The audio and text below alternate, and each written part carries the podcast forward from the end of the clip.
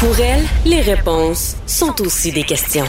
Vous écoutez Caroline Saint-Hilaire. Demain débutera le sommet du G7. Le G7 demeure l'une des rares tribunes internationales où le Canada peut encore exercer une influence et ce sera le premier déplacement euh, physique, le premier vrai déplacement de Justin Trudeau depuis le début de la pandémie.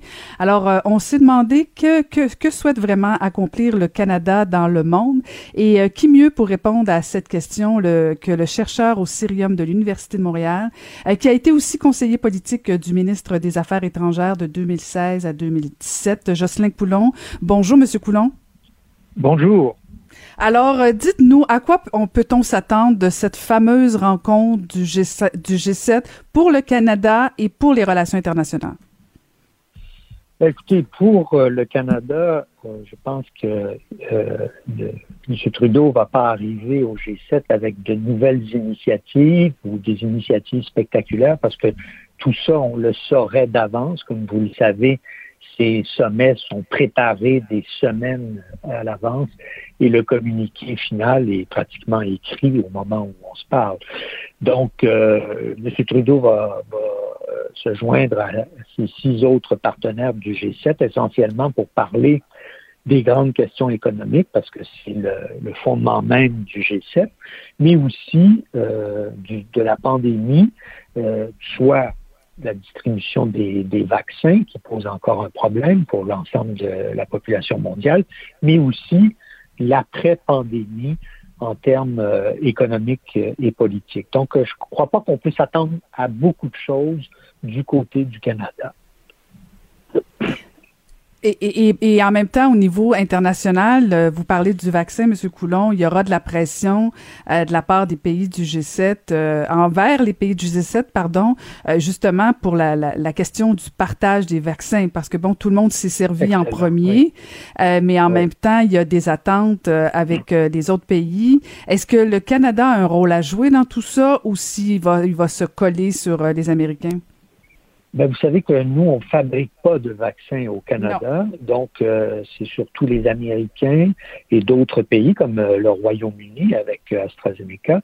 Et donc, M. Biden a annoncé, je crois que c'est hier ou avant-hier, l'achat de 500 millions de vaccins pour les pays du Sud essentiellement parce qu'ils en ont euh, ils en ont besoin parce que si on veut sortir de cette pandémie, il faut étendre la vaccination à l'ensemble de la communauté internationale.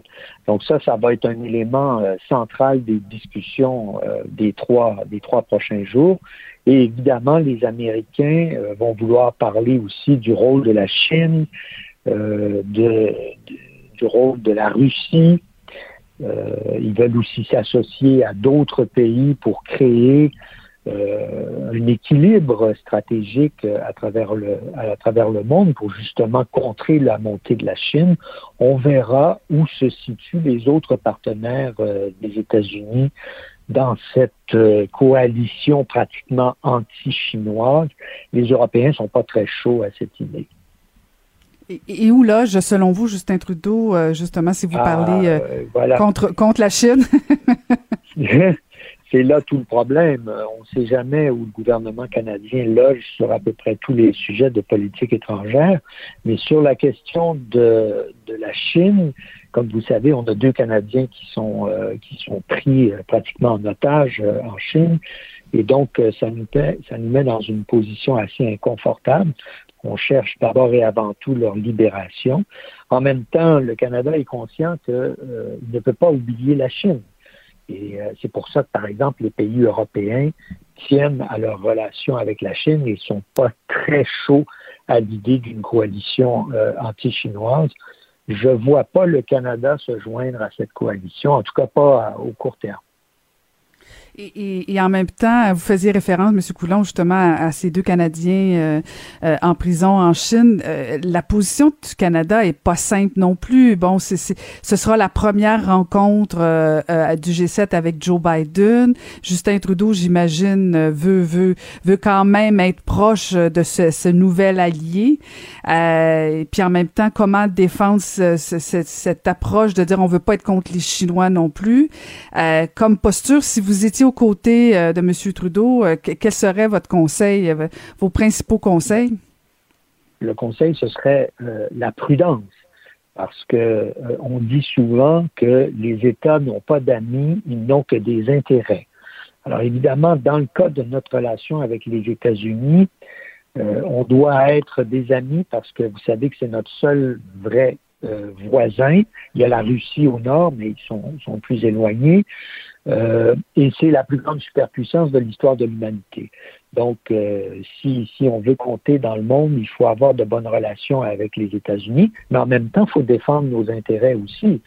Et un de ces intérêts, c'est ce que que le Canada a toujours promu, euh, le système multilatéral, c'est-à-dire d'avoir des relations avec l'ensemble de la planète.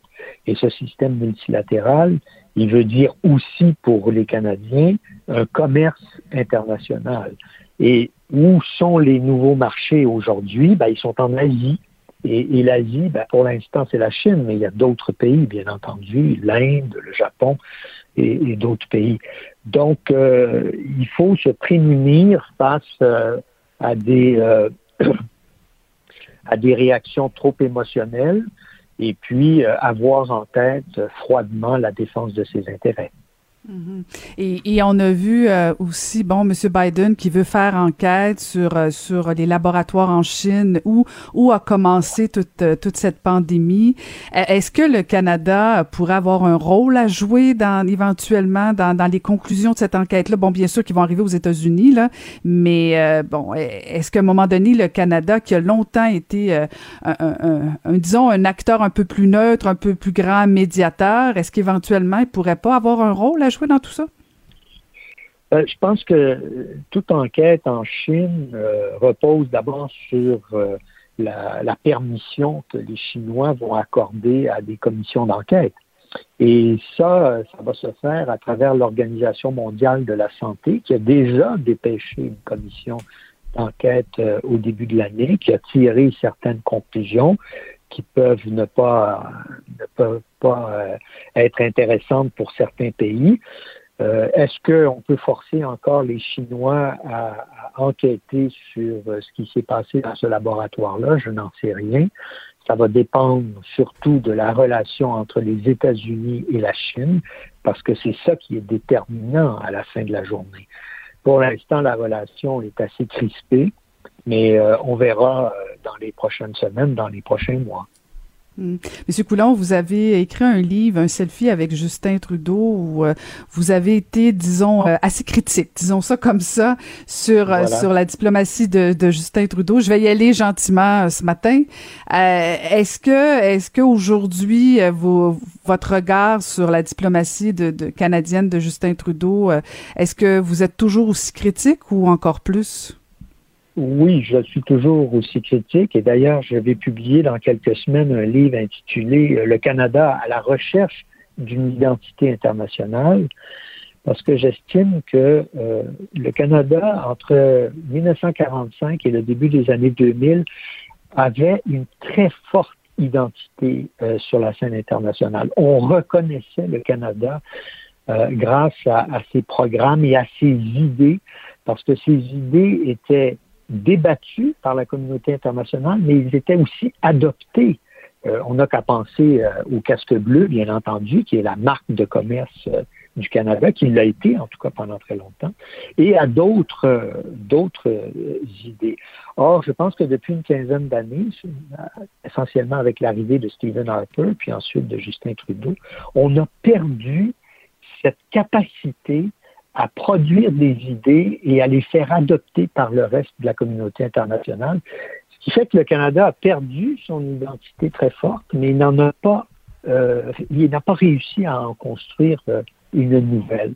Et c'est dommage parce que on jouait un rôle sur la scène internationale et je pense que les Canadiens et même les Québécois, même le Bloc québécois adhérait euh, aux grands principes de, de l'internationalisme libéral canadien.